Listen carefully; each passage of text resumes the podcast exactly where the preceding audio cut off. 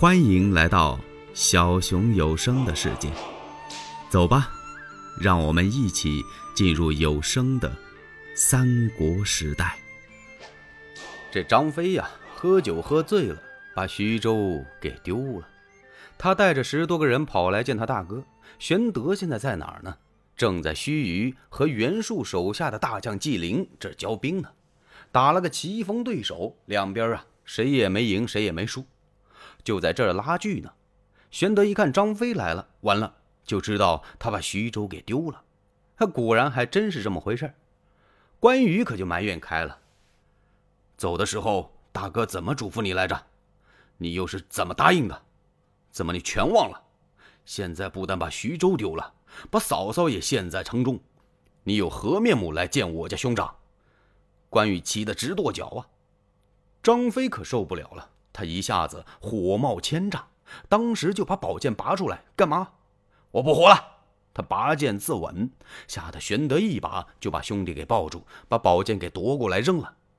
玄德哭了：“你我弟兄虽然是异姓兄弟，可是亲如手足。现在虽然把城丢了，你嫂嫂也陷入城中，这不能都怪你，也怪我安排的不周到。”说什么我也不能让我的兄弟寻此短见，要死，哥仨一块死。关羽也掉泪了，哭了一阵子。张飞止住了眼泪。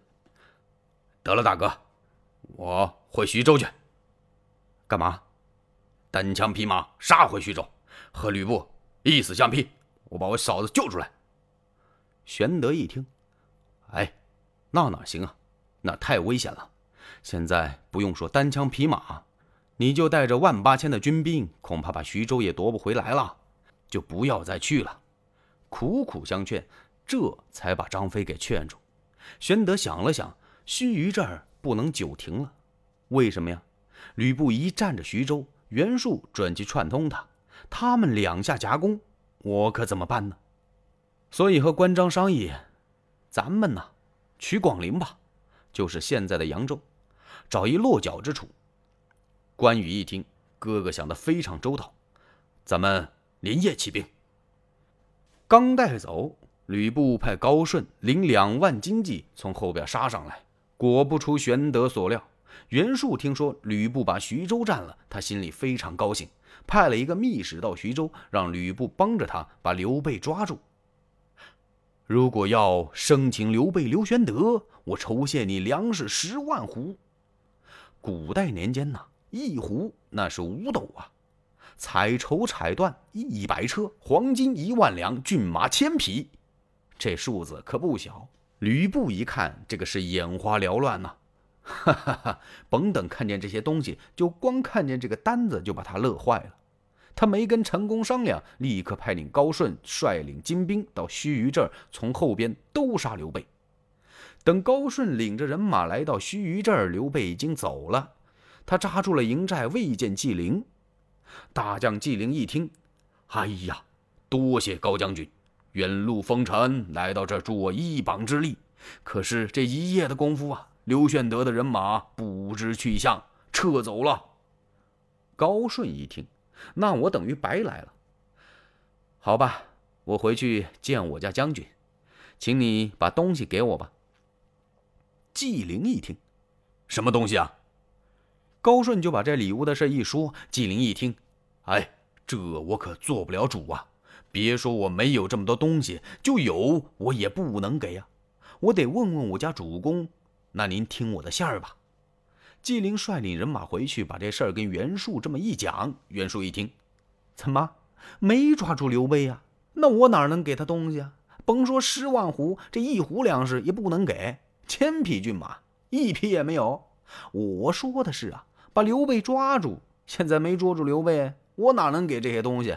嘿，那就算了吧。吕布一听就火了，怎么着，不认账了？那我合着白发兵了？这真是岂有此理！他把陈宫找来，咱们尽起徐州兵马，兵伐袁术。我要找他要东西去。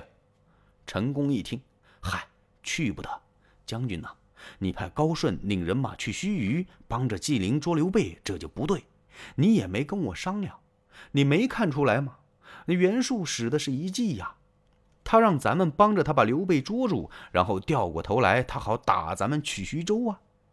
啊！吕布一听，原来是这么回事。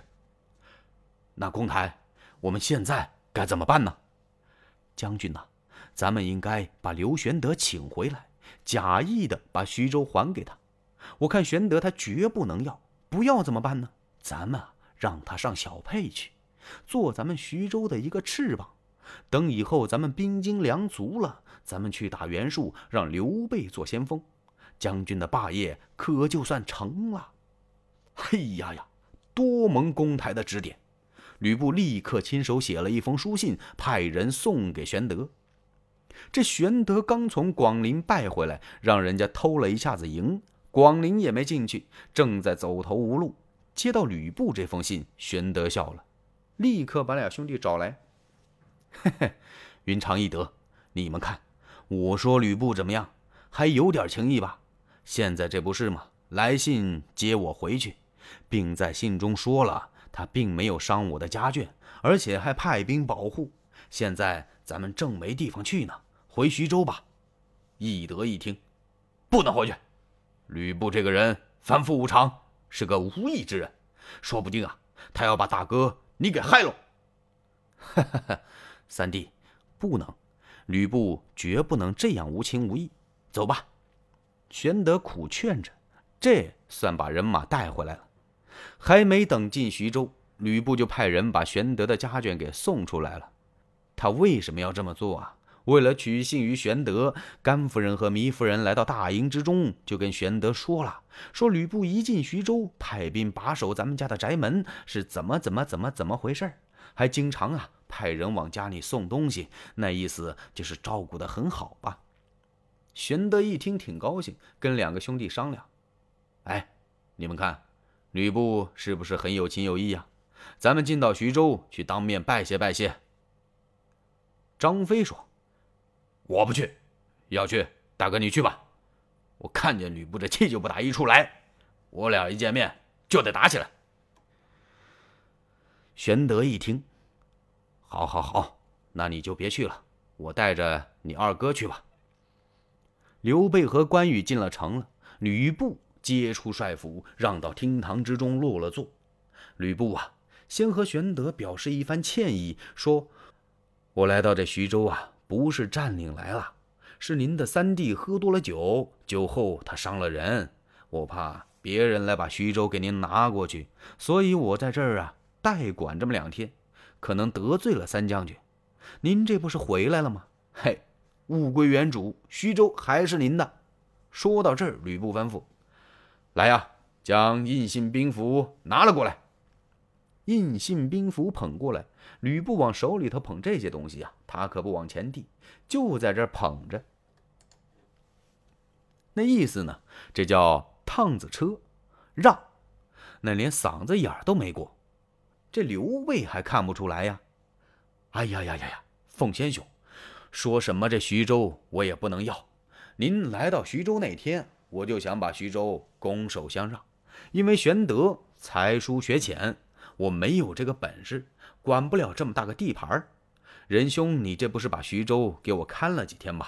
你就长期看下去吧。我说什么也不能要。仁兄一定不忍的话，我到小沛去，备愿做奉先兄之一役。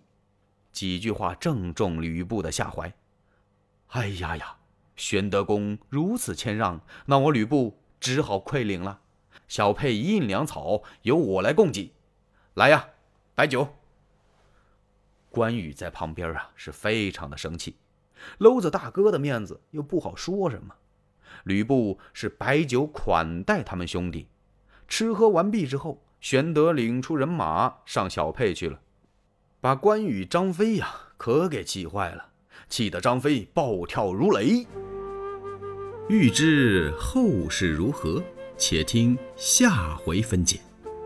喜欢小熊的话，请点赞、订阅、加关注，当然评论也是可以的。你们的支持是小熊最大的动力。